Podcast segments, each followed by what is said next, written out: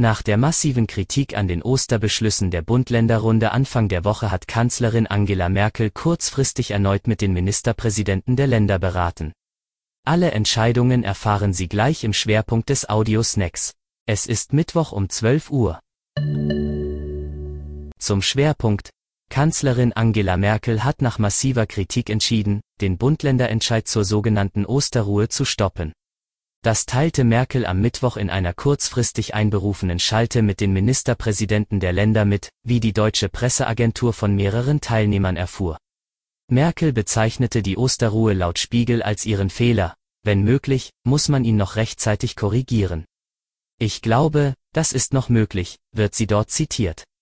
Über ihre Entscheidung unterrichtete die Kanzlerin die Regierungschefs demnach in den ersten Sätzen der Schalte. Sie habe für die kurzfristige Bereitschaft zu einer erneuten Runde gedankt.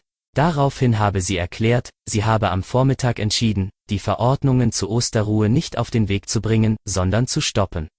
Begründet wurde die Entscheidung damit, dass zu viele Folgeprobleme entstanden wären, hätte man, wie beschlossen, den Gründonnerstag und Karsamstag zu Ruhetagen erklärt.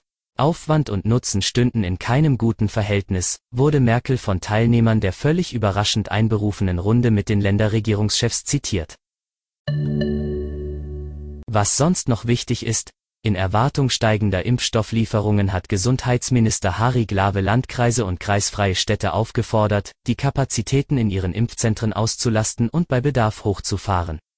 Zuletzt hatte es Kritik gegeben, weil das Impftempo in Mecklenburg-Vorpommern spürbar hinter das anderer Bundesländer zurückgefallen war. Das Gesundheitsministerium hatte daraufhin die Vorratshaltung für die Zweitimpfungen eingeschränkt, um mehr Erstimpfungen zu ermöglichen.